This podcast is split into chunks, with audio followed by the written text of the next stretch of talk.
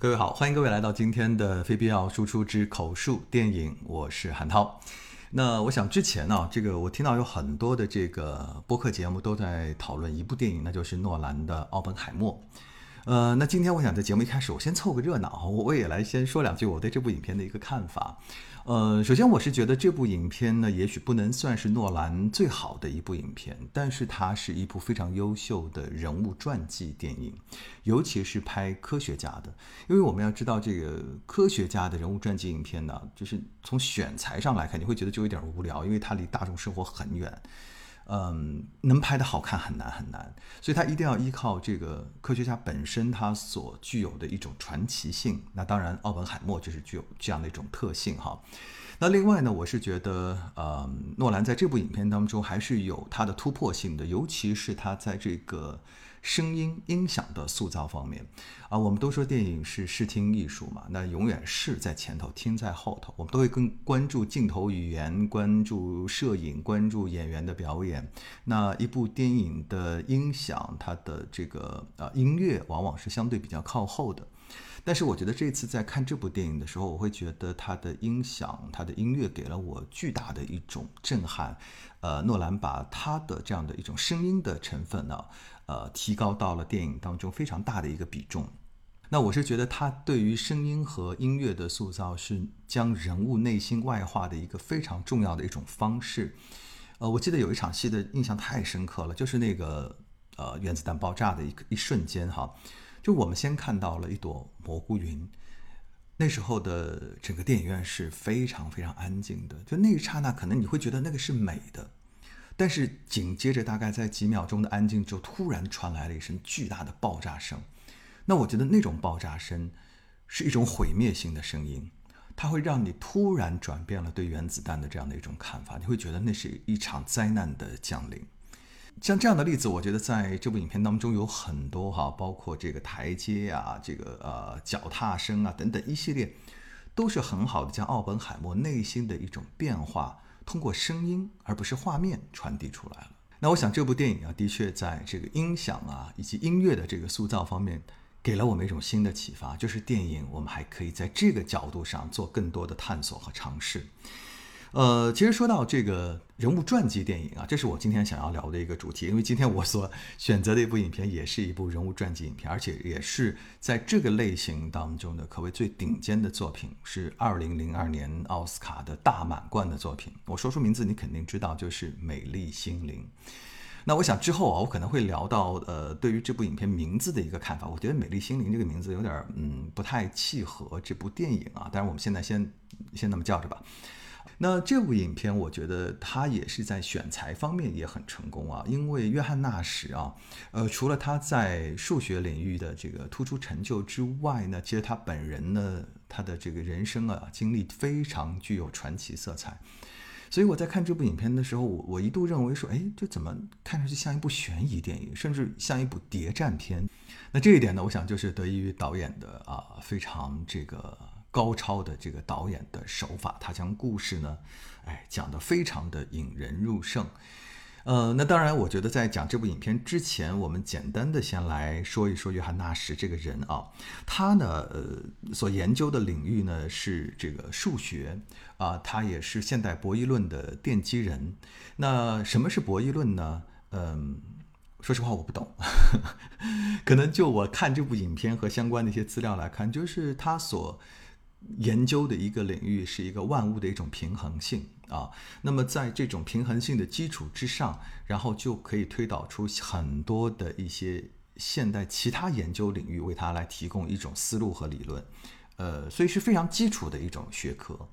那我是觉得，呃，在二十世纪啊，还可以有人呃，在一个全新的领域开拓一种新的理论，这是一件非常非常了不起的一件。事情，那所以约翰纳什呃最终能够拿到诺贝尔奖经济学奖，我觉得这都是这个实至名归的一件事情啊。呃，那与此同时哈，这个约翰纳什啊和奥本海默的还是有一些交集的。那首先在影片当中呢有提到过奥本海默，另外呢其实两个人虽然年龄差了二十岁啊，但是呃他们的主要的成就都是在二战以及二战以后。呃，约翰纳什应该算是少年得志，他二十一岁就已经呃完成了他整个的学术的一个最高的一个成就了哈。那约翰纳什呢出成绩的主要的时期呢是上个世纪的五六十年代，那那个时候呢正好就是冷战时期，美苏两国呢在进行军备竞赛，同时两个国家之间的敌对性也非常的强。那那是作为美国的顶尖的科学家呢，呃，在某种程度上也参与到了冷战当中。那冷战的这样的一种政治氛围，对他的生活也产生了巨大的影响和改变。那接下来的时间呢，我们就要跟大家一起来分享电影《美丽心灵》的故事。那么故事之后呢，还会跟大家一起来聊到这部影片相关的一些花絮以及一些评价等等哈。那我们的口述电影呢，就是希望在半个小时左右的这个时间当中啊，让你一次性将一部老片儿、一部经典电影呢啊彻底的这个听明白啊。那如果你喜欢我们的节目的话呢，哎，记得订阅啊，这个点赞、评论，好吗？那接下来我们就先开始讲故事。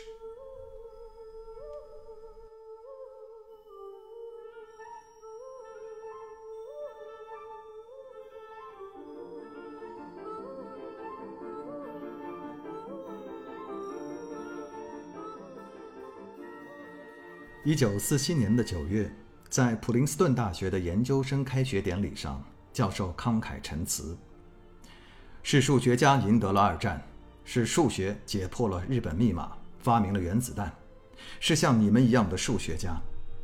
新的冷战开始了，我们要赢得胜利。你们当中谁会是下一个摩尔斯，下一个爱因斯坦呢？你们当中谁是下一个自由探索的先锋？我们将未来交到你们手中。欢迎来到普林斯顿。教室的后排坐着一个低头看地面的年轻人。他的心中似乎燃起了熊熊火苗，而他的身体又将这火苗牢牢地禁锢住了。他就是约翰·纳什。在校园的草坪上，年轻学子们讨论着，听说有两个学霸分享了卡内基奖学金这种难得一见的事，而此时纳什却独自玩弄着手上的玻璃杯。玩着玩着，他发现玻璃杯折射之后的光线正好和一个同学的领带图案吻合了。他笑着说：“看，这可算是这条烂领带一个数学上的合理解释。”两个同学愣了一下，随后笑了。他们自我介绍说：“一个是专攻密码学的，一个是学原子物理的。”而这两人日后也成为了那时一起工作的忠实伙伴。这时，走过来了一个学霸，他把那时误当成了服务生。那时说。你就是汉森吧？我想你应该把错误计算当成日常了。我读过你的论文，我觉得那没有什么价值和新颖的观点。好好享受你的水果酒吧。说完，那时就离开了，留下了一脸尴尬的一众同学。学霸望着那时的背影说：“那就是约翰·纳什，神秘的西弗吉尼亚天才，和我分享著名卡内基奖学金的人。”那时在宿舍里收拾东西，他将写字台推到了窗边。此时，一个醉醺醺的自称室友的男生走了进来。他说：“你知道，所谓的宿醉，就是身体没有足够的水分去实现克雷布斯循环。可这和你渴死的状态是一样的，所以渴死的状态可能就是宿醉。”室友一边说着，一边脱光了上衣。那时，呆呆地看着这个不速之客。想和他说点什么，却开不了口。那时想要工作，而室友在一旁一直在叨叨他昨晚的遭遇。那时不理他，继续埋头工作。室友却突然跳到了写字台上，从兜里掏出了一瓶酒，说：“既然你我之间的冰山打不破，把它淹没了吧，怎么样？”看来那时还是逃不过酒的诱惑。两人来到宿舍的屋顶。室友说想听听那时的故事。那时说他从小就不太擅长和人打交道。小学老师说他有两个大脑，却只有半颗心。他不喜欢人们，人们也不喜欢他。室友说：“怎么会？你那么聪明迷人。”那时有点不好意思。室友继续说：“说真的，我觉得数学不能将你引向更高的真理，它太无聊了。纳什说：“本数以上的同学都发表了论文，我不能在课堂上浪费时间了。嗯，去尽那些毫无说服力的假设。”他突然对着楼下大喊：“我要直接着手研究动态管理学，找出它的源头。这是我唯一能够出人头地的方式，让我变得举足轻重。”室友说：“相识不久。”室友似乎已经成为了他的挚友。那时开始更努力的研究，他把自己关在图书馆，在图书馆的窗玻璃上画了满满的一堆推导图。他试图在橄榄球比赛、鸽子觅食、女人在被抢劫时逃跑的线路当中找到一种平衡理论，让人可以优势逆转，没有输家。而一旁的室友却并不关心这一些，他只关心约翰上一次吃东西是什么时候。你一点都不尊重幻想，我只尊重披萨和啤酒。那时又一次被说动了，他在图书馆里高声的说道：“呃，对，我尊重啤酒。”那时来到酒吧打桌球，一个漂亮的女孩看中了他，频频送来秋波。同学们也都鼓励他过去，实则是想看他的笑话。那时坐到女孩对面，犹豫了一会儿，开口说道：“我不知道说什么可以让我们尽快发生关系，你就当我都说了吧。我们基本上就是为了谈液体交流那点事儿，对吧？我们可以直奔主题吗？”女孩听完，直接给了那时一个大嘴巴。酒吧里爆发了一阵笑声，只有室友对那时的这段话表示了高明的很，那时也得意的笑了。其中阶段，教授来找纳什谈话，说别的同学都已经发表了论文，可纳什什么成果也没有。纳什想努力解释他正在研究的全新理论，并希望教授能够帮他引荐一下爱因斯坦。教授让纳什看了一下在校园餐厅里正在发生的事。只见众多教授纷纷将各自的一支笔放在了另外一位老教授的面前。教授解释说道：“这支笔代表了每一个人对这位老教授的终身成就的致敬。看到了吗？这才是圆满。现在的你啊，心不在焉。”此后，那时更潜心研究他的理论，但进程的困难让他痛苦不堪。室友鼓励他要出去走走，不要总是困在房间里，但纳什不愿意。两个人发生了激烈的争吵，室友一把将纳什的书桌从窗户里掀了出去，书桌从楼上坠落，在雪地里摔了一个粉碎。那一刻，纳什似乎得到了释放，他坐在地板上笑了个痛快。酒吧里又来了几位美女，C 位的女孩尤其的美艳，同学们又想看纳什的好戏了。因为此刻那时正在酒吧里埋头研究一堆资料，同学们围坐在那时身边，示意他看 C 位女孩，然后他们开始讨论谁会先获得芳心。学霸引用了著名的经济学家亚当·斯密的理论，说在竞争中，个人的野心往往会促进公共福利。这一句话似乎突然点醒了那时，他突然偷笑了一下，然后说。亚当·斯密说的不对。如果我们都去追 C 位女孩，一定会相互拆台，到时候谁都得不到她。然后我们去找她身边的其他女孩，她们也会泼我们冷水，因为谁都不想当第二选择。如果我们都不去追 C 位，我们互相也不侵犯，也没羞辱到其他女孩，那么 C 位女孩会主动来找我们。那时好像一下顿悟了，他找到了他的理论的突破口。他兴奋地跑出酒吧，经过 C 位女孩的时候，不忘还说了一声谢谢，弄得女孩莫名其妙。那时的窗外从大雪纷飞到春暖花开，那时一直在苦心完善他的动态管理学，也就是日后著名的博弈论。终于，当他把厚厚的一叠论文放到教授面前的时候，教授被震惊了。你知道，你推翻了一百五十年里牢不可破的经济理论。是的，我知道。好吧，纳什先生，既然有了这样一个量级的重大突破，那么惠勒研究室欢迎你。从此，纳什进入了他梦寐以求的惠勒研究室。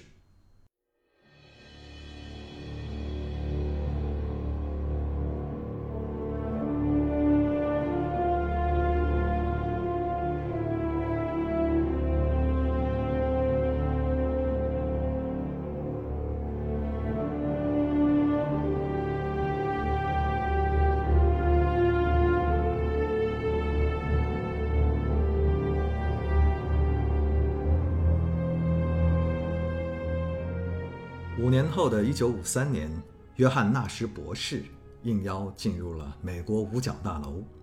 这一次，他被授予了一项特殊的机密任务，那就是解破一组他们刚刚截获的苏联密码。纳什盯着满屏的数字，那些数字在他眼里忽明忽暗，时而又展现出某种图形。纳什所做的，仿佛是在一堆巨大的沙石之中寻找金子。终于，纳什有了发现。他让人找来了一张地图，根据他的判断，那些隐藏的信息所代表的就是地图上十几个重要的定位。这似乎是进入美国边境的路线顺序。太惊人了！你为国家做出了重要贡献，年轻人。军官赞叹道。与此同时，纳什注意到，在二楼的一角出现了一个黑衣黑帽的男人。一直注视着他。离开了五角大楼，那时还不得不完成一项他很不喜欢的工作，那就是回学校给年轻的学生们上课。炎热的天气，那时随便穿了一件白 T 恤就来了，而教室里的同学们个个衬衫领带。窗外的施工队正在整修道路，噪音大得出奇。那时过去一把把窗户关上。一个女学生说。教授，可不可以留一个窗户？因为太热了。纳什说：“安静比舒适更重要。”然后就开始上课了。女生站起身，走到窗前，她打开窗，和施工队商量说：“可不可以先暂停四十五分钟，让他们先把课上了？”工人们欣然答应了。纳什服了，他说。你们会发现，在多变性的微积分里，常常有一题多解。同样的题，有的人要花几个月解答，有的人要用一辈子。晚上，那时走出研究所，五角大楼里的那个黑衣人突然出现在他身后。他亮出身份，原来他是来自于国防部。他说：“你在五角大楼的表现令人钦佩。”奥本海默说过。天才才会先于问题看到答案。你认识奥本海默？他的计划就是在我的监督下进行的。是原子弹的计划吗？黑衣人没有回答，他转换了话题。那么，约翰，你没有家人，没有朋友，这是为什么呢？可能。我是一匹独狼吧，主要是人们不喜欢我。对于某些工作，缺乏人际交往反而是优势。说着，黑衣人将纳什带到了一处他不被允许进入的区域。纳什说：“我刚来的时候，他们告诉我说这个仓库已经被废弃了。可进入了仓库，眼前完全是另外一番景象。”这里面灯火通明，许多穿着白大褂的科研人员在各种大型仪器前穿梭，每个人都显得忙碌而神秘。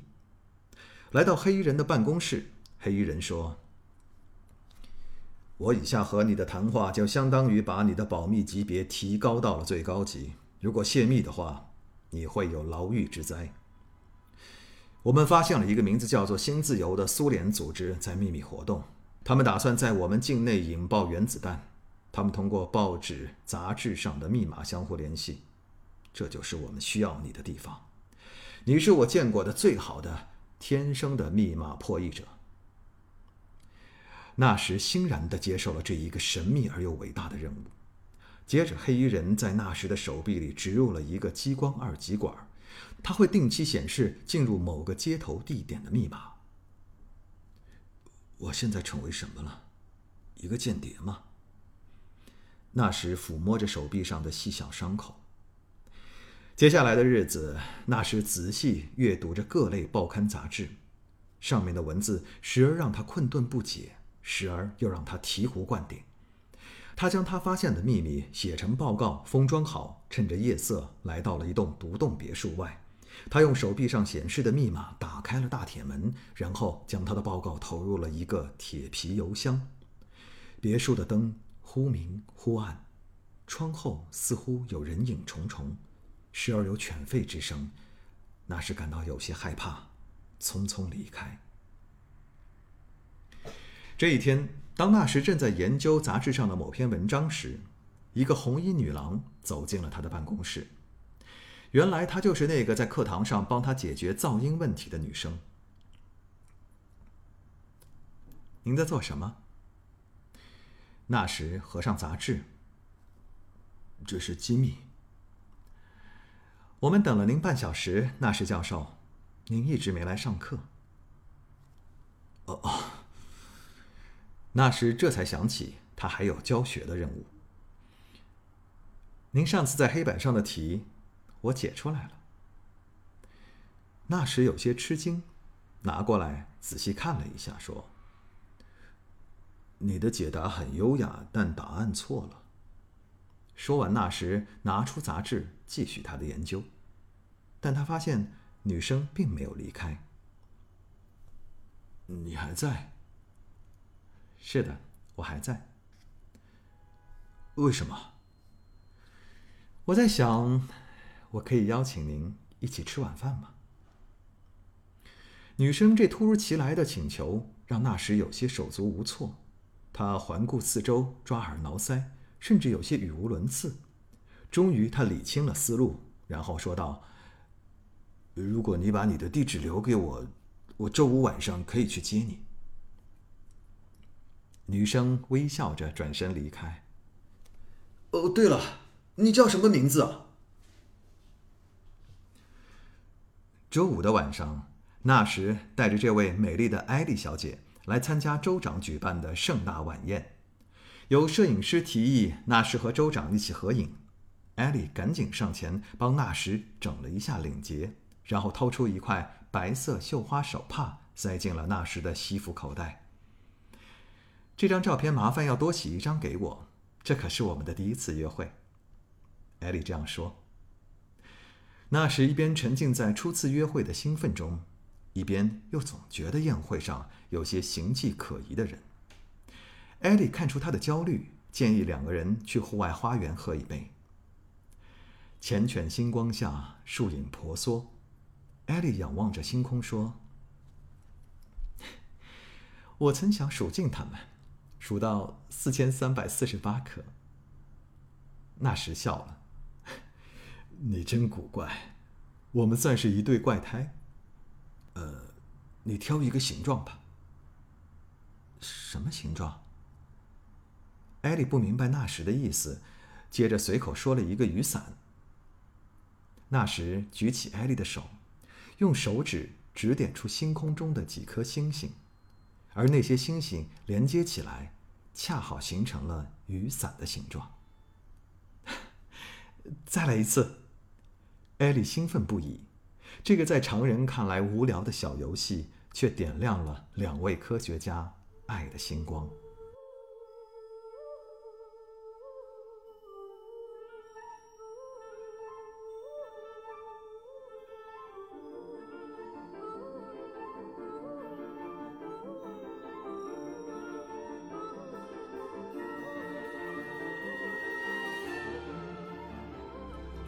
这一天，室友带着一个小姑娘来见约翰。原来是他的姐姐因为车祸去世，把小侄女留给他照顾。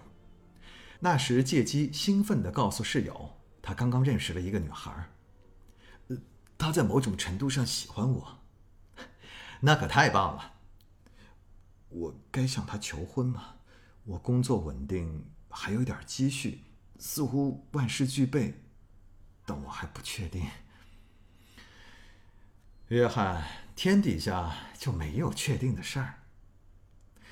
尽管室友这么说，对纳什来说依然是一种鼓励。晚上，纳什约好了和艾莉一起过生日，但是因为工作，纳什又忘了时间，匆匆来迟。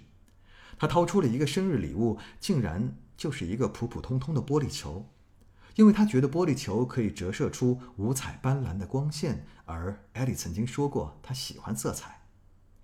艾莉对于这样一个怪异的男朋友、怪异的礼物。只能微笑接受。突然，纳什单膝跪地。艾莉，我们的关系能否保持长久的承诺？我我需要一点证明，一些可以验证的、能作为依据的资料。艾莉意识到，那时可能是在向他求婚。他说：“抱歉，我需要一点时间调整一下。”我这个少女心对浪漫的理解，一些可验证的、能作为依据的资料。嗯，好吧。宇宙有多大？无限大。你怎么知道？因为所有资料都这么说。但它没有被证实。是的。你也没亲眼见过。没错。那你怎么确定？我不知道，我只是相信。我想，这就和爱一样。不久之后的教堂里走出了一对新人，那就是约翰·纳什和艾莉。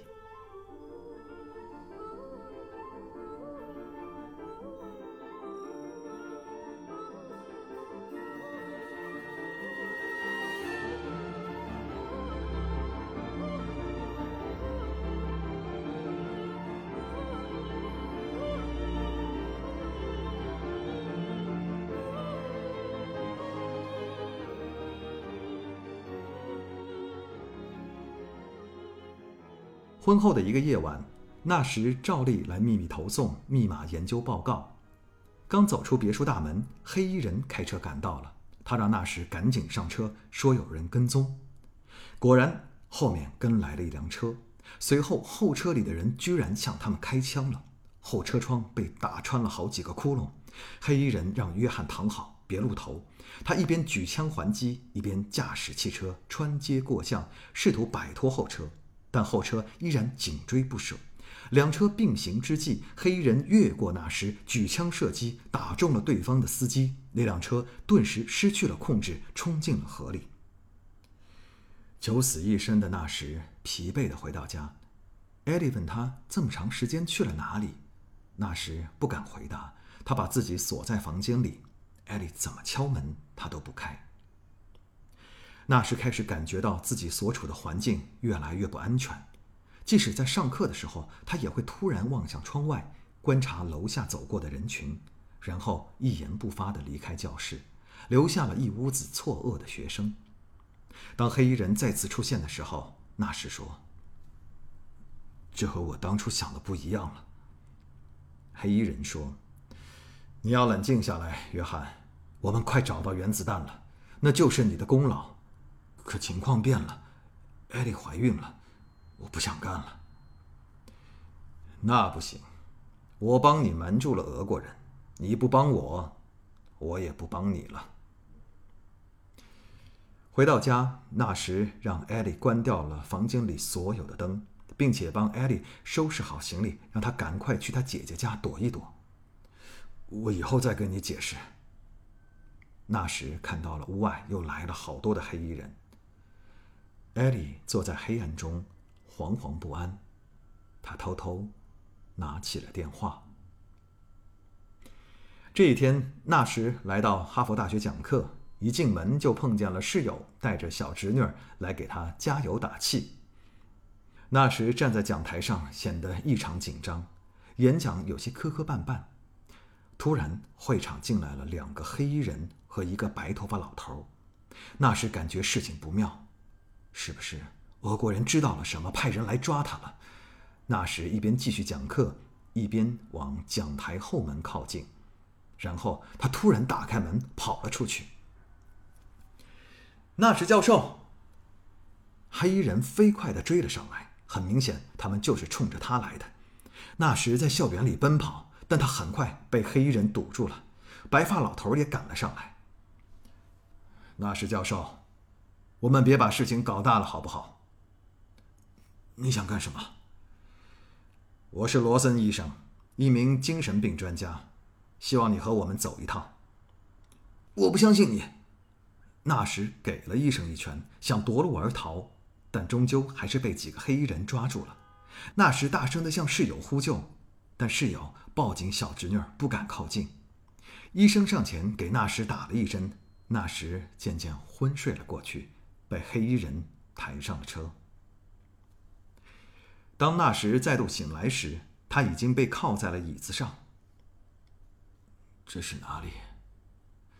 麦克阿瑟精神病医院。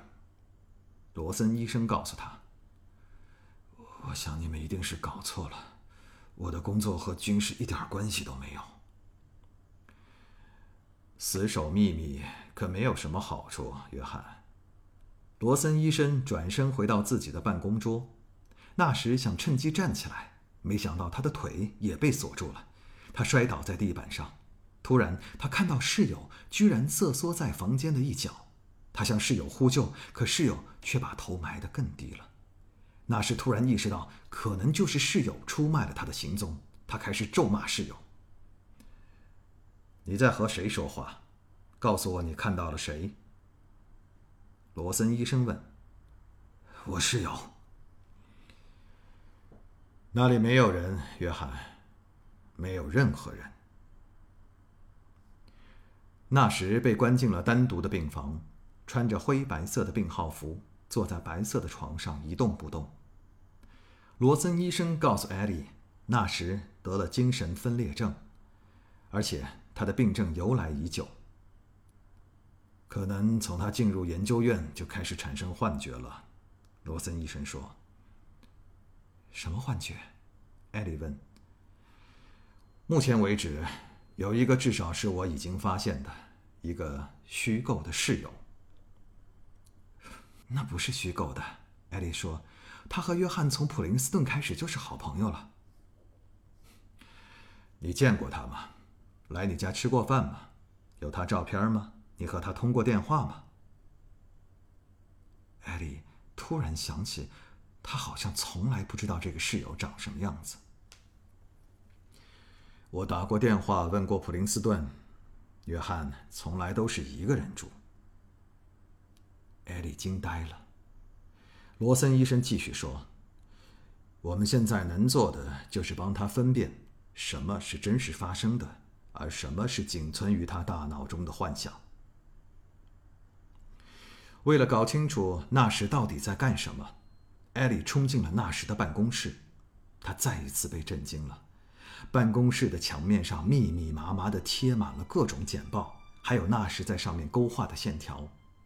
艾莉问助手：“知道他在干什么？”助手说：“那时的工作是保密的，禁止外传，很多事情他们也不清楚。”根据助手提供的信息。艾莉找到了那时投递秘密报告的别墅，那是一栋破败不堪、早就被废弃的房子，大门根本就没有锁，所有的窗户都被封死。他打开了铁皮邮箱，里面一大叠那时的秘密报告原封不动。艾莉来到医院探视那时，两人一见面立刻紧紧的拥抱。那时安慰艾莉说：“一切都会好起来的。”只是说话一定要非常的小声，因为他们可能在偷听。然后要艾莉帮他逃离这里，他是被绑架的。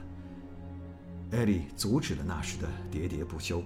他告诉纳什，其实根本没有国防部的黑衣人，没有秘密任务，这一切都是他幻想出来的。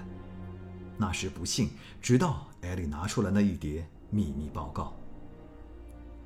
回到病房的纳什割开了自己的手臂，他试图找出那个植入的二极管。但那也根本不存在。那时，终于接受开始一系列的物理治疗，治疗的过程漫长而痛苦。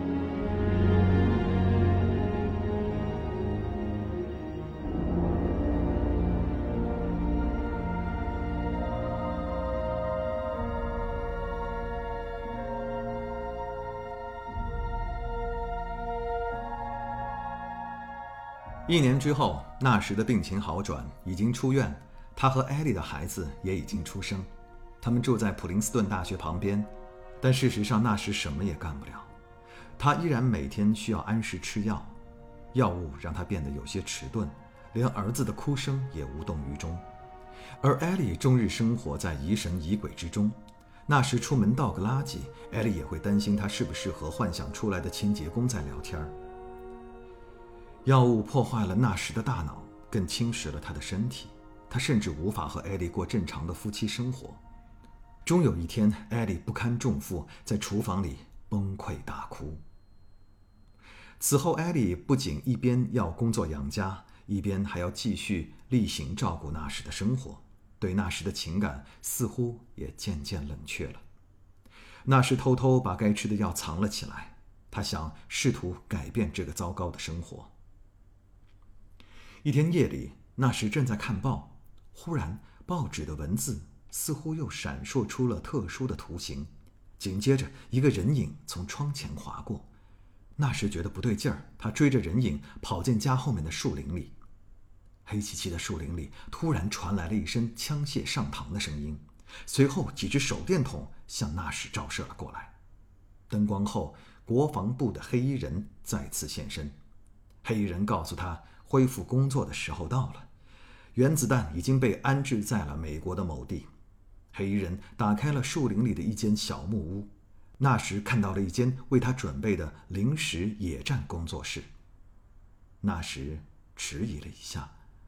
笑了笑说：“罗森医生说，罗森医生那个江湖郎中说我是不存在的，是吗？”黑衣人发怒了：“可是你看看我，我就在你眼前，我费了这么大劲把你弄出来，我是要让你重回惠勒研究所，让全世界的人知道你的贡献。我需要你，我的战士。”那时又一次相信了眼前的一切。这一天，暴风雨即将来临。纳什说想给儿子洗个澡。艾莉去收衣服，忽然她看到了后花园的门开着，隐约听到从树林里传来电台的声音。艾莉循声而去，来到了小木屋。当她推开门，她再一次震惊地看到小木屋的墙壁、桌面贴满了报刊杂志上剪下来的文章字条，桌上的老旧收音机正在播放国外电台。这景象就和当年那时的办公室一模一样。艾莉知道那时旧病复发了，她飞奔回家，发现孩子差一点淹死在浴缸里，而那时说有室友在照顾孩子，不会出事的。艾莉抱着孩子给罗森医生打电话，而在那时的眼里，黑衣人又出现了，他要阻止艾莉，那时不答应。黑衣人掏出了手枪，那时扑上去抢夺手枪。但事实上却是那时将艾莉母子撞倒在地。艾莉抱着孩子夺门而出，他准备开车逃走。黑衣人在那时身后说：“干掉他，他知道的太多了。”突然，室友和小侄女也出现了，他们也让纳什按黑衣人说的做。纳什在三个人的包围之中，大脑陷入了一片混乱。突然，他冲出房门，挡在艾莉的汽车前面。两人四目相对，艾莉十分惊恐。终于，纳什开口说道：“她一直没有长大，那个小姑娘，她不可能是真的。”大雨倾盆，雨刮器有规律的摆动着。艾莉眼中的约翰，时而清晰，时而模糊。罗森医生来到纳什家中。他问纳什为什么要擅自停药，纳什说：“因为我不能工作，不能照顾孩子，我无法回应妻子的需求。我们得让你接受更高强度的药物治疗。不，一定有其他方法。没有其他方法。它不过是个问题。”我是解决问题的专家，我可以用我的头脑解决它。而你的大脑就是问题的发源地。我可以解决的，我可以的。给我一点时间。就在他们说话的同时，在那时的眼中，他看到室友和小姑娘一直在房间里走来走去。艾莉让纳什跟罗森医生回医院，纳什坚决不去，他觉得去了就再也回不来了。他坚持靠自己来解决问题，但他同时却说：“艾莉，你应该让罗森医生送你回娘家，因为我可能会伤害到你。你真的会伤害我吗？”艾莉问。约翰看到小姑娘从艾莉身后跑过，他说：“我我不知道。”艾莉转身下楼。随后，纳什听到了汽车发动的声音。他手里捏着艾莉当年送给他的那块手帕，摸索着。忽然，脚步声响起，艾莉又出现在他面前。你想知道什么是真的吗？艾莉抚摸着纳什的脸。这是真的。他牵着纳什的手，让他也抚摸自己的脸。这也是真的。他让纳什感受他的心跳，也让纳什感受自己的心跳。这些都是真的。也许这些，是能让你从梦中醒来的东西。那时看到艾莉坚定的眼神，我要相信，有些奇迹是会发生的。夫妻二人紧紧的拥抱在一起，他们决定用爱抵抗疾病。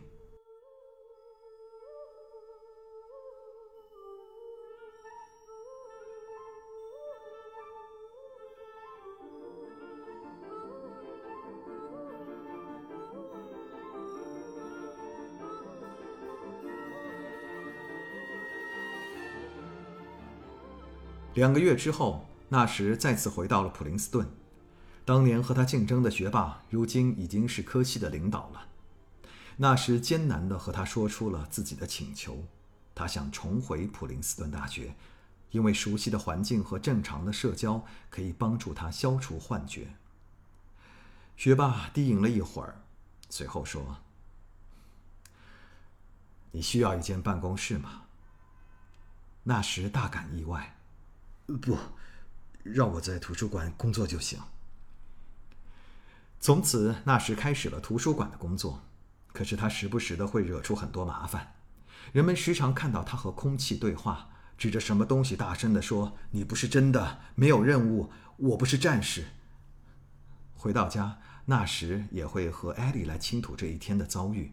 他说：“有时他很想和室友说几句话，也许他应该再次回到医院去。”但艾莉鼓励他说：“不，约翰，也许应该明天再试试。”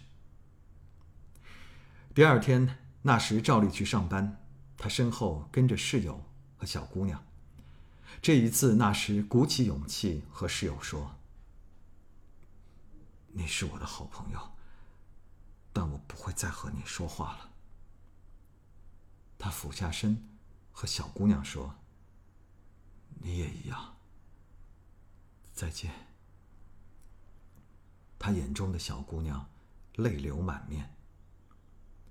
就这样，那时在人们异样的眼光中，在一次次拒绝和幻象的对话中，甚至在年轻学生的嘲笑中，继续他漫长而艰难的疗愈。转眼来到了一九七八年。那时已经是一位两鬓斑白的老人。有一天，学霸领导发现那时在图书馆给三两个学生上课，看来他恢复得很好。可是当那时正式提出他想开课的时候，学霸有些犹豫了。他问那时：“那些都消失了吗？”那时转头，他看到黑衣人室友和小姑娘就在不远处。没有，他们还没有消失，也许永远不会消失。可他们就是我的过去。每个人都会被过去困扰。那时终于回到了课堂，尽管当年他是那么讨厌上课。一九九四年的一天，刚下课，教室外来了一个陌生人和纳什打招呼。纳什赶紧拉过身边的一个学生问：“你看到他了吗？”学生笑了：“当然了，那是教授。”那时对陌生人说：“不好意思啊，我对没见过的人总是有些戒心。”陌生人告诉他，他此行的目的是要来告诉他，他被考虑授予诺贝尔奖。一九九四年诺贝尔颁奖典礼上，约翰·纳什在众人的掌声中开始了他的得奖感言。他说：“我一直相信数字，在方程和逻辑学中，它指向一切的缘由。但经过一生的求索，我问自己。”逻辑到底是什么？谁决定了缘由？我的追求带我便利了实体世界，形而上学，幻觉，又回到原点。我有了生命中最重要的发现，那就是只有在爱的神秘方程式中，才能找到合乎逻辑的缘由。我今晚可以站到这里。都是因为你。那时望下台下也早已白发苍苍的艾莉，你，是我在这里的缘由，你是我所有一切的缘由。谢谢你。颁奖典礼之后，两位老人相互搀扶着离开。在那时的眼里，黑衣人。室友和小姑娘在不远处投来祝福的目光。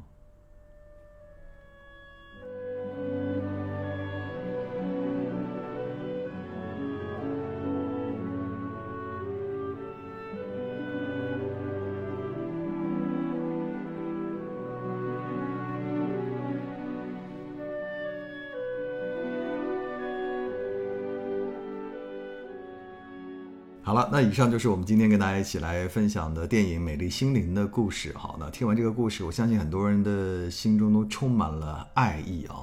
啊，正是因为爱啊，让我们的影片的男女主角呢战胜了病魔，啊，取得了这个辉煌的这个成就，非常励志的一部影片哈。嗯，但是呢，接下来的时间呢，我可能要把这个电影所营造的这个美梦呢，给大家通过现实的情况呢，这个小小的 击碎一下哈。嗯，首先我们来看这部影片当中的很重要的一个环节，就是呃夫妻二人这个约翰纳什啊两个人的这种，啊情比金坚，对不对？然后这个夫妻合力战胜病魔这样的一个故事啊。但事实上呢，在呃现实生活当中呢，约翰纳什的妻子在一九五六年的时候就和他离婚了，啊，但是两个人呢，就是还是一直保持着一个比较好的一个可能像朋友一样的关系。那他的妻子也是在照顾他的生活哈。那一直是到两千年以后，就电影呃拍摄之后呢，这两人才复婚。所以呢，呃，可能从某种程度上来说，他并没有像电影所展现的那两个人始终的不离不弃啊。这个，但是我觉得也可以理解，对不对？你说，你作为一个女人，如果天天面对这样的一个呃现实状况，其实她的疯的程度比电影还要厉害。那我觉得这样还是挺能理解的啊，只要她还能一直在照顾自己的丈夫啊，我觉得这已经很不容易了。那这两位呢，呃，最终呢是在呃约翰纳什八十六岁的时候出了一场车祸，两个人就同时的这个离开了人间啊啊，当时他的妻子是八十二岁啊，呃，两个人也可以说是嗯一起携手走过了。这个非常坎坷艰难的一生哈，呃，跟电影当中稍稍有一点点不一样的地方。那还有一个地方要跟大家聊的，就是有关于这个约翰纳什的这个呃精神病的一个疗愈的问题啊。很多人都说呢，这个是历史上也是罕见的，就是一个精神病人用自己的精神治愈了自己的精神病，像说绕口令一样啊。呃，但是事后其实也有很多的心理学的专家在分析约翰纳什的这样一个病例啊，他们就发现其实是呃他的生活起居环境，呃对他的这个病的改善有很大的影响。你知道在他生活的那个普林斯顿大学哈、这个图书馆里不止他一个疯子，有好几个疯子，有的人是比他闹得还要凶的。那他还算是一个相对不那么疯的人啊，就是不太说话的那种。呃，所以可见这个普林斯顿这个大学呢，对这个这种奇奇怪怪的人，他的包容度很大啊，他他允许让他们就继续生活在这样的一个环境当中。那然后呢，还有一点呢，就是心理学家分析呢，就是约翰纳什啊，在呃得了诺贝尔奖之后啊，他整个的精神状况就好了很多，呃，他会更加的自信，然后呢，他也是在这个包括在人际交往方面呢，也有了很大的改善。那么大家都分析说呢，很有可能就是因为他年轻的时候啊，他是一个自视非常高的人。从影片当中我们也可以看出来，他以前对自己无论是追女孩啊、下棋啊，他都有一种迷之自信，他就觉得自己什么都行。就他这样的一种自视很高的人呢，他受到了一个很大的挫折，就他一直想追求数学界的一个最高的叫菲尔兹奖，但是呢一直没有得到。